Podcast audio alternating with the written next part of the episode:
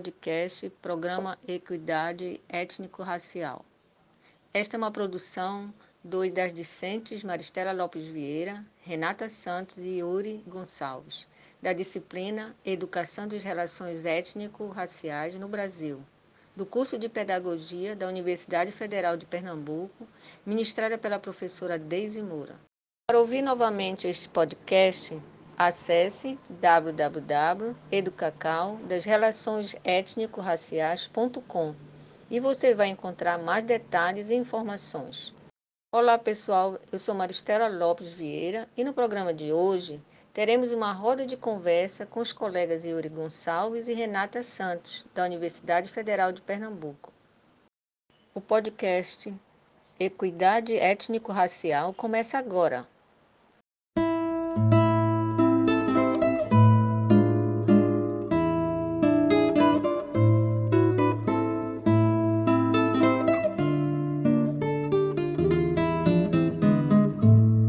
Vamos começar a entrevista com a nossa colega Renata Santos.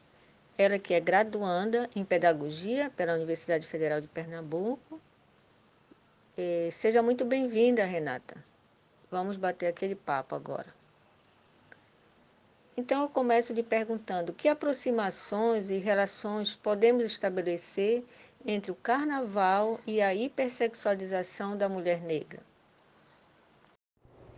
Então, Maristela, é, a hipersexualização do corpo da mulher negra ele vem bem antes do carnaval ser carnaval. Um exemplo disso, a hipersexualização do corpo negro no mundo, a gente vê o histórico da vida da Sarah Bartman, que viveu no século XIX. É ela era uma mulher oriunda do povo Khoi, onde é a África do Sul atualmente. Ela era empregada doméstica numa fazenda holandesa na cidade do Cabo, foi levada para Londres e exibida por ter nádegas avantajadas. E aí ela foi exibida, ela era tocada, violada, com certeza sofreu uma série de abusos. E aí é, foi vendida para um francês depois de um certo tempo e seguiu sendo explorada até chegar à sua morte.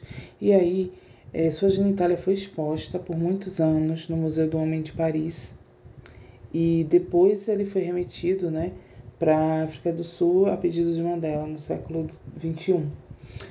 E é interessante perceber o quanto essa hipersexualização ela vem associada ao período colonial, né?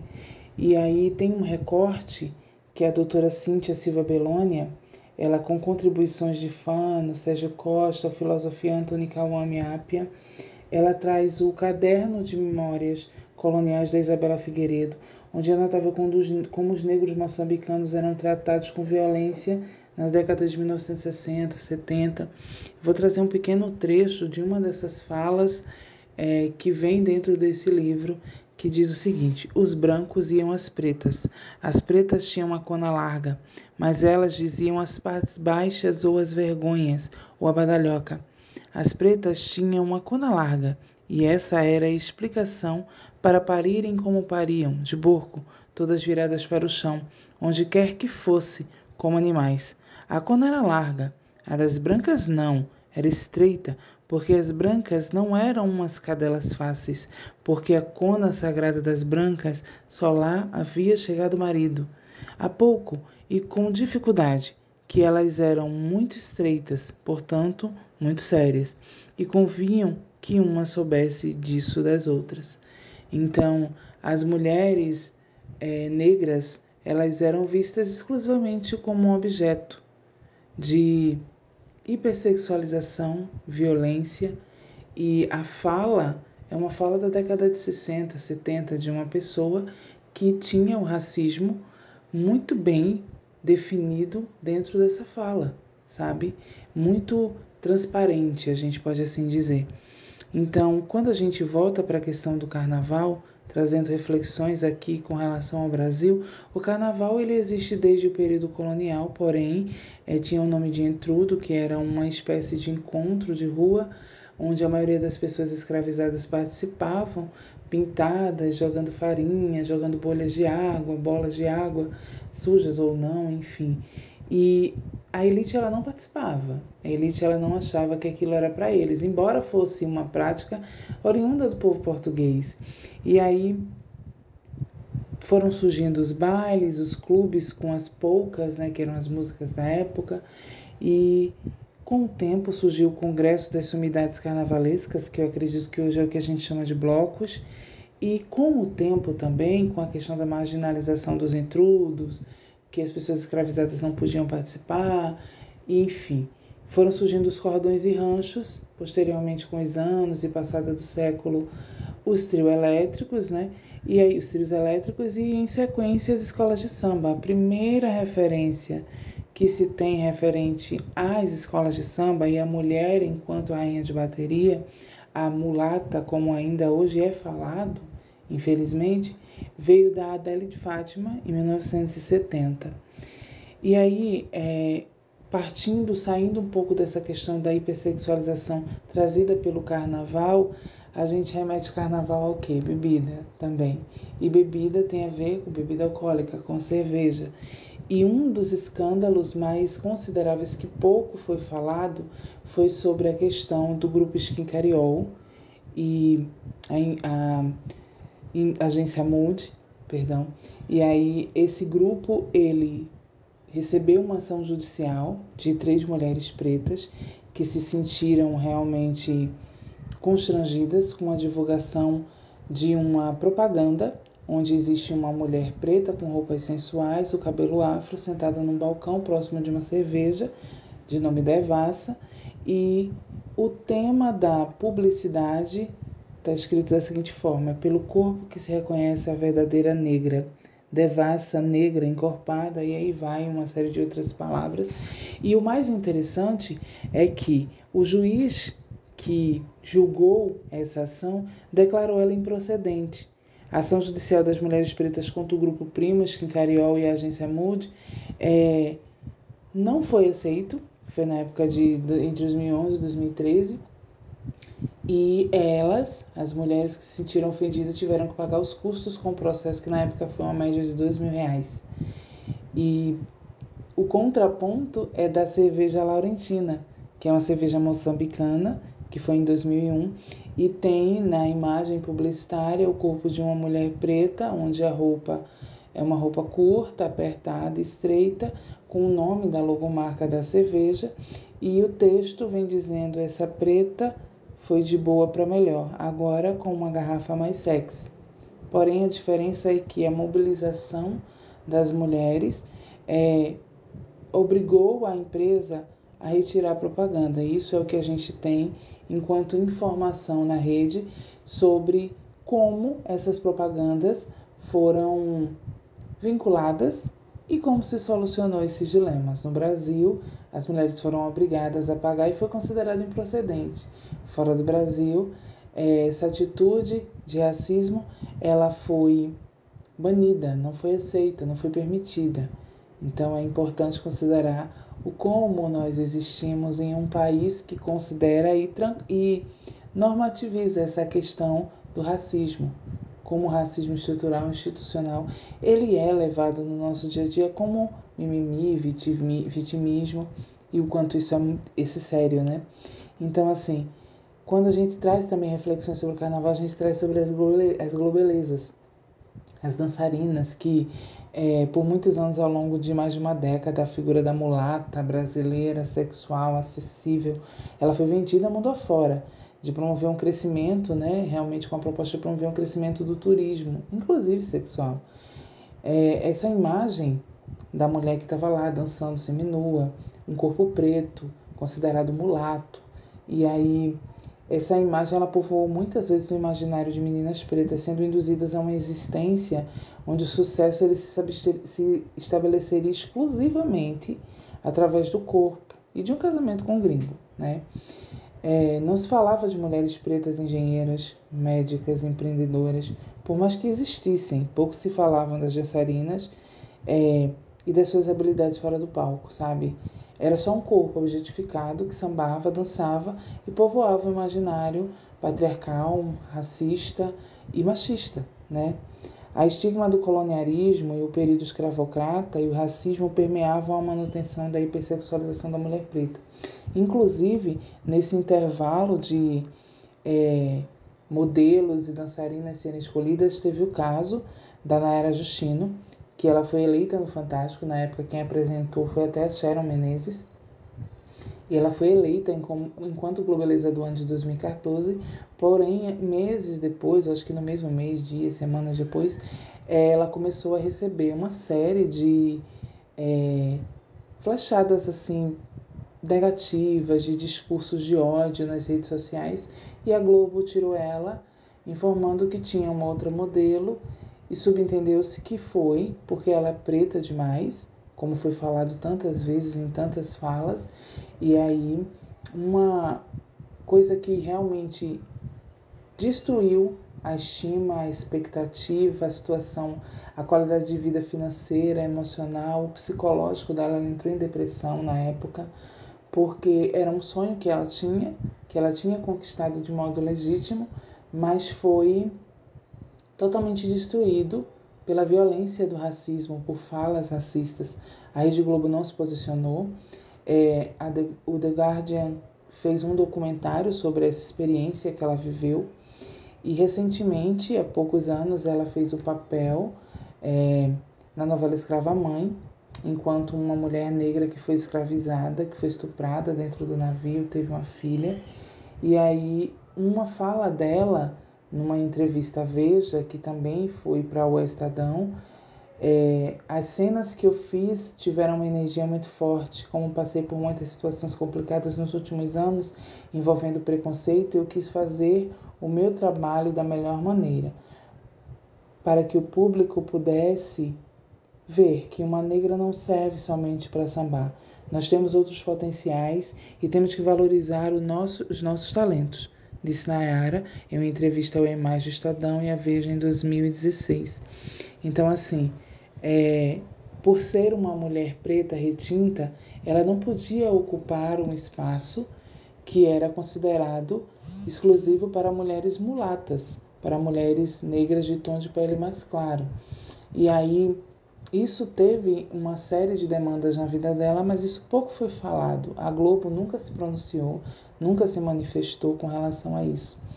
E mas também a gente não vive só de notícias ruins sobre o carnaval e sobre a hipersexualização da mulher negra. É, no carnaval de 2020, a gente teve algumas notícias muito positivas que a União da Ilha do Governador traz protagonista como mulher negra em trabalho de parto, como destaque do Carnaval de 2020, e a Escola de Samba da Varadouro, em outro momento, fez um tributo às mulheres negras, que seriam as primeiras feministas. E aí é, a gente observa que sim, existem recursos e mecanismos para termos o Carnaval como uma forma de fortalecer positivamente a identidade da mulher negra, do povo preto em geral.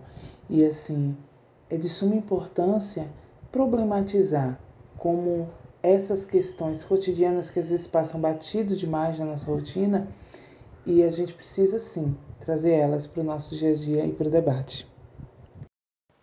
Obrigada por suas contribuições, Renata muito pertinentes às questões do racismo e dos estereótipos criados sobre o corpo da mulher negra que aqui foram problematizados. Muito obrigada. E no próximo bloco vamos conversar com Yuri Gonçalves. Ele é graduando em Pedagogia pela Universidade Federal de Pernambuco e bolsista do Núcleo de Políticas de Educação das Relações Étnico-Raciais da UFPE.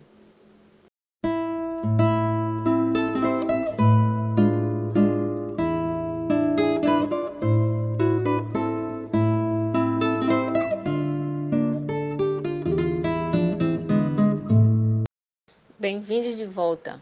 Dando continuidade às nossas conversas, agora gostaria de perguntar ao Yuri Gonçalves como ele enxerga as consequências de uma educação capitalista para a população negra e as possíveis relações com o mercado de trabalho. Olá, pessoas queridas, tudo bem com vocês? Eu me chamo Yuri Gonçalves. Quero agradecer muito o convite para estar aqui nessa noite construindo conhecimento. Também quero agradecer a questão E de antemão eu já vou avisando que a minha fala ela não tem a menor pretensão de esgotar esse debate, de modo algum. É, mas eu penso que ela tem, ela tem, ela vem na intenção de trazer alguns elementos para pensarmos juntos, né? E para iniciar a minha fala, eu quero parafrasear uma citação do Arthur Lewis, que possivelmente todos aqui já ouvimos. Possivelmente, a frase é: Educação não é gasto, educação é um investimento. O Lewis ainda vai falar com retorno garantido, né? E eu acredito que essa fala é um, é um interessante ponto de partida para pensarmos algumas questões que envolvem a educação capitalista na sua relação com o mercado de trabalho e, na continuidade dessa breve reflexão, introduzirmos o recorte étnico-racial. Bem, retomando a frase, educação não é gasto, educação é investimento. Do meu ponto de vista, essas duas frases elas trazem consigo duas palavras-chave que são citadas em qualquer discurso capitalista contemporâneo, por exemplo, gasto e investimento. Para mim, inevitavelmente, esses dois termos nos conduzem a uma outra expressão: retorno. Afinal, quem investe, investe esperando o retorno. E aí vem a minha primeira provocação: retorno. Mas retorno para quem? Bem, para entendermos os possíveis desdobramentos dessa questão e entendermos onde a população negra se encaixa nesse processo, eu penso que é preciso revisitarmos alguns fenômenos sociais que aconteceram na segunda metade do século XX. Me refiro mais especificamente ao fenômeno da industrialização e da migração e à necessidade do capital de mão de obra qualificada para lidar com as máquinas. O grande problema aí era que a maioria da população da época era analfabeta. É quando dá-se início a, a, uma série de campanhas e políticas públicas, como o Mobral, é, inspirado no método freiriano, para lidar com o grande e urgente problema da educação. Emancipação. Brincadeira, não era esse não. Infelizmente, não era essa a preocupação. Na perspectiva capitalista, o problema era a mão de obra qualificada para o mercado de trabalho. E quem é que tem que dar conta? Isso mesmo, é a educação. Põe na conta da escola, a escola resolve é tudo. Aí também temos que considerar que o processo de imigração superlotou as grandes cidades, né? Consequentemente, não havia vagas para todos. E durante o regime civil militar, ou a ditadura, se tinha uma concepção de educação que se aproximava dos moldes capitalistas, produzindo desigualdades escolares a partir da reprodução das desigualdades sociais, como diria François Dubé na sua obra A Escola e a Exclusão de 2003, ou você vai me dizer que era interesse dos ditadores educar a população de modo que se tornassem críticos a ponto de questionar o status quo? Claro que não, não é? A ideia era instruí-los de modo que os limitassem aos objetivos do sistema. Para ser mais claro, a educação nos moldes capitalista, ela potencializa a exclusão a partir da transformação das diferenças em desigualdades. E não só isso, ela aliena os sujeitos. Aí você me pergunta: e a população negra? Calma, eu vou te responder. E eu não vou falar do Brasil colônia ou de como os portugueses foram cruéis com as populações negras e indígenas. Não. Eu vou trazer alguns relatos que evidenciem a evolução do fenômeno racista e do pensamento escravocrata. E como esse pensamento circulou e ainda circula nas instituições de ensino que deveriam ser responsáveis pela emancipação dos sujeitos e da evolução do pensamento crítico. Você já ouviu falar em Nina Rodrigues? Essa criatura chegou a dizer, abre aspas, a raça negra no Brasil, por maiores que tenham sido seus incontestáveis serviços à nossa civilização, há de se constituir sempre um dos fatores de nossa inferioridade como povo, fecha aspas. Achou pouco? E o Silvio Romero que afirmou, abre aspas, o africano, rebelde aos processos intelectuais, tem alterado sem vantagem nossa fisionomia pretérita. Selvagens africanos, estupidamente indolentes, estupidamente talhados para escravos, fecha aspas. Eu poderia citar aqui inúmeros outros posicionamentos que afrontam a dignidade humana e que eram disseminados na sociedade. Clovis Moura vai nos dizer que o racismo moderno nasce com o capitalismo, e o que ele chama de racismo moderno é a procura por justificar a dominação de um povo, nação ou classe sobre outra, invocando alguns argumentos científicos, como os que eu citei agora há pouco. Daí eu te pergunto: do ponto de vista étnico, quem é a maioria populacional brasileira? Em contrapartida, quem é que ocupa a maioria dos cargos de poder e decisão, sejam na esfera pública ou privada? Quem é que recebe os maiores salários? E que população étnica é a maioria nas favelas e comunidades menos abastadas? Quem recebe os menores salários? Que população tem mais chance de concluir o ensino médio? Ou, como diria Elza Soares, quem é a carne mais barata do mercado? São questões como essas que nos ajudam a entender o lugar que relegaram aos negros na sociedade e, consequentemente, no mercado de trabalho. Mas ter a ciência dessas respostas é combustível para irmos à luta diariamente e galgar espaços que também são nossos, embora historicamente negados. Sigamos avançando, mesmo numa conjuntura estruturalmente racista que tenta nos fincar num lugar marginalizado, pois, como diria Malcolm X, não lutamos por integração ou por separação. Lutamos para sermos reconhecidos como seres humanos. Lutamos por direitos humanos. Obrigado. Agradeço as participações dos colegas Yuri Gonçalves e Renata Santos. Um agradecimento todo especial à nossa docente professora doutora Deise Moura e aos convidados, professor doutor José Bento e todos os outros que estiveram conosco durante essa disciplina. O podcast Equidade Étnico-Racial fica por aqui. Lembramos a todos que esse programa ficará disponível no site www.educacau das relações étnico-raciais.com. Até a próxima!